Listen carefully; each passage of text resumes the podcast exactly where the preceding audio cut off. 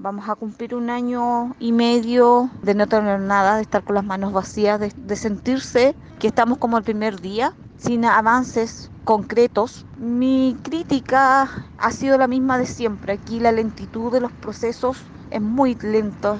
Dejan muchas cosas que uno como familia, sin saber de justicia, sin saber, no verse jamás involucrado en nada de justicia, te choca. Personalmente yo te puedo decir que yo desde hasta el primero de diciembre del 2019 yo pensé que en Chile existía justicia, que las policías funcionaban. Desde el 2 de diciembre en adelante me di cuenta que no, que hay justicia para unos pocos, no para todos.